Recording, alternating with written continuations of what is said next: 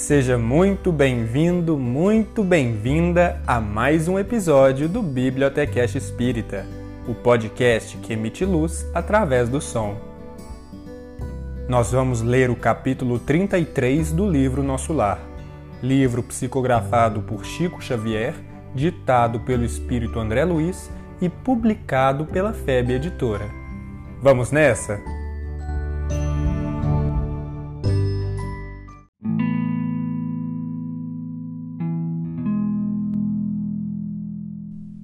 Capítulo 33 Curiosas observações Poucos minutos antes de meia-noite, Narcisa permitiu minha ida ao grande portão das câmaras.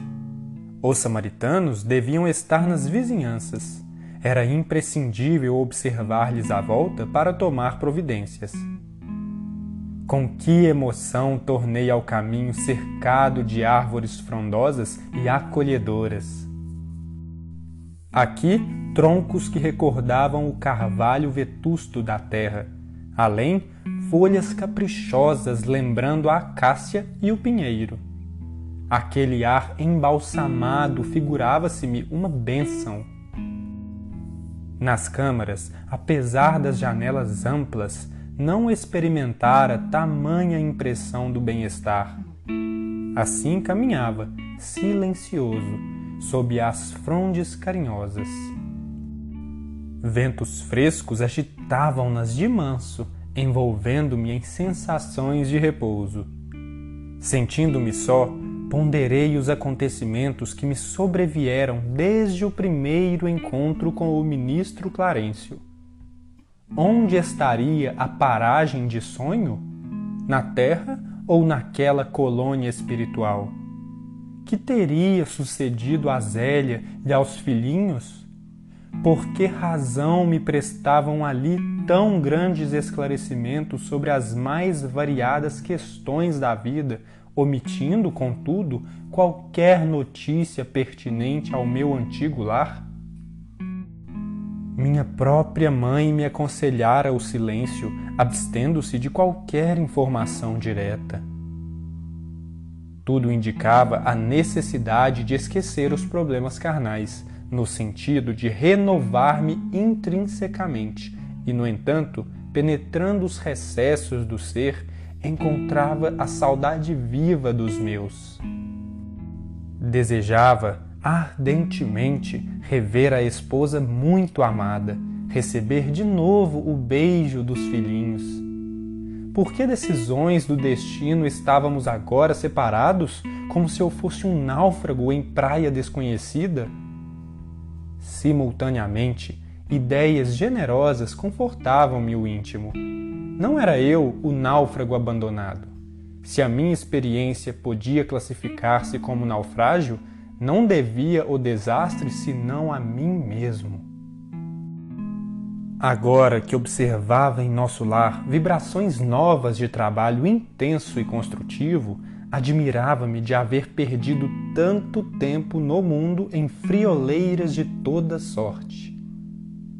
Em verdade, muito amara a companheira de lutas e, sem dúvida, dispensara aos filhinhos ternuras incessantes, mas, examinando desapaixonadamente minha situação de esposo e pai, reconhecia que nada criara de sólido e útil no espírito dos meus familiares. Tarde verificava esse descuido. Quem atravessa um campo sem organizar sementeira necessária ao pão e sem proteger a fonte que sacia a sede, não pode voltar com a intenção de abastecer-se Tais pensamentos instalavam-se-me no cérebro com veemência irritante. Ao deixar os círculos carnais, encontrara as penúrias da incompreensão. E que teria sucedido à esposa e aos filhinhos, deslocados da estabilidade doméstica para as sombras da viuvez e da orfandade? Inútil interrogação.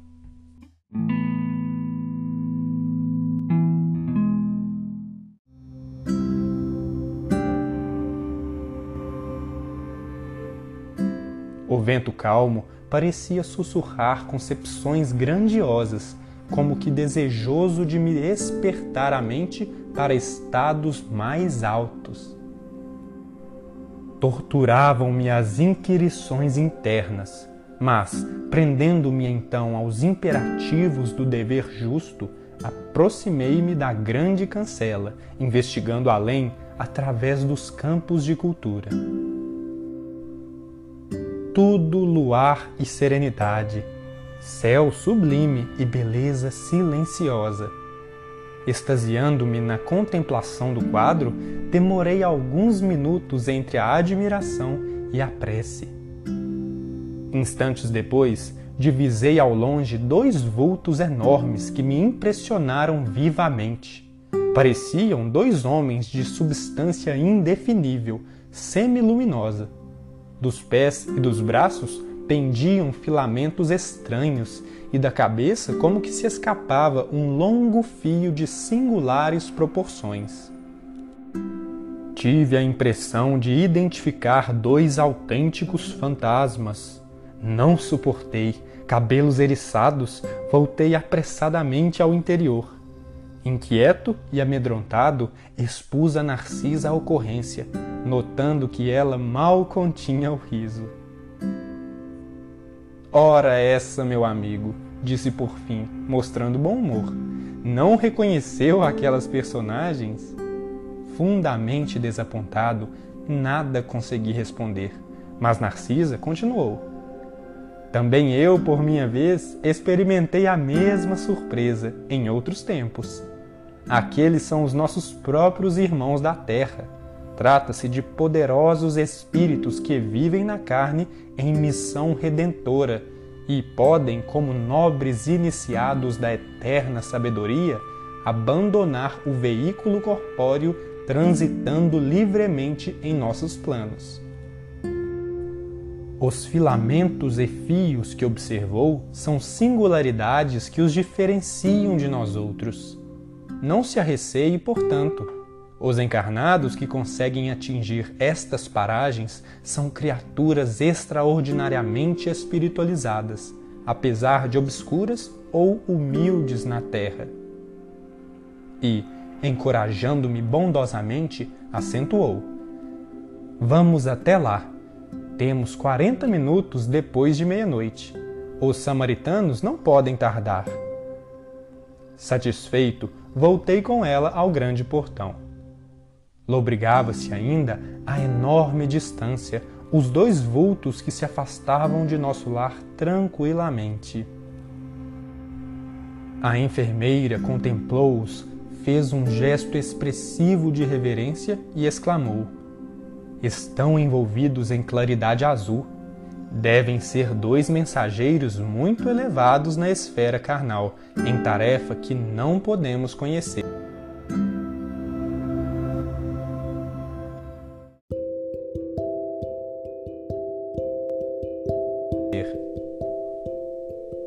Ali estivemos minutos longos, parados na contemplação dos campos silenciosos. Em dado momento, porém, a bondosa amiga indicou um ponto escuro no horizonte enluarado e observou: Lá vem eles. Identifiquei a caravana que avançava em nossa direção sob a claridade branda do céu. De repente, ouvi o ladrar de cães a grande distância. Que é isso? interroguei, assombrado. Os cães, disse Narcisa. São auxiliares preciosos nas regiões obscuras do umbral, onde não estacionam somente os homens desencarnados, mas também verdadeiros monstros que não cabe agora descrever. A enfermeira, em voz ativa, chamou os servos distantes, enviando um deles ao interior transmitindo avisos. Fixei atentamente o grupo estranho que se aproximava devagarinho seis grandes carros, formato diligência, precedidos de matilhas de cães alegres e bulhentos. Eram tirados por animais que, mesmo de longe, me pareceram iguais aos muares terrestres. Mas a nota mais interessante era os grandes bandos de aves de corpo volumoso que voavam a curta distância, acima dos carros, produzindo ruídos singulares.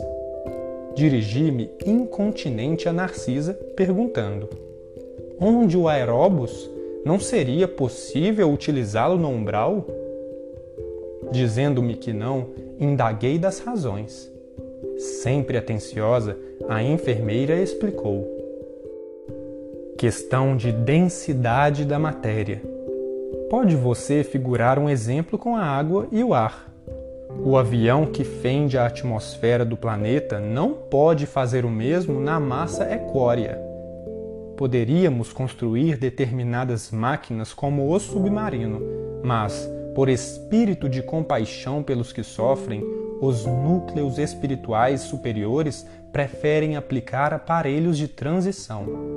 Além disso, em muitos casos, não se pode prescindir da colaboração dos animais. Como assim? perguntei surpreso. Os cães facilitam o trabalho, os muares suportam cargas pacientemente e fornecem calor nas zonas onde se faça necessário.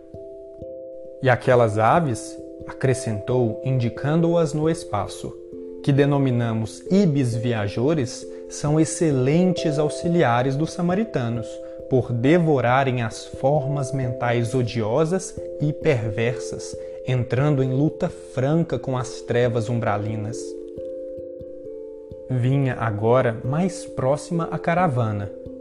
Narcisa fixou-me com bondosa atenção, rematando.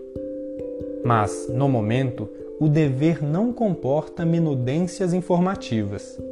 Poderá colher valiosas lições sobre os animais, não aqui, mas no Ministério do Esclarecimento, onde se localizam os parques de estudo e experimentação. E, distribuindo ordens de serviço aqui e acolá, preparava-se para receber novos doentes do espírito.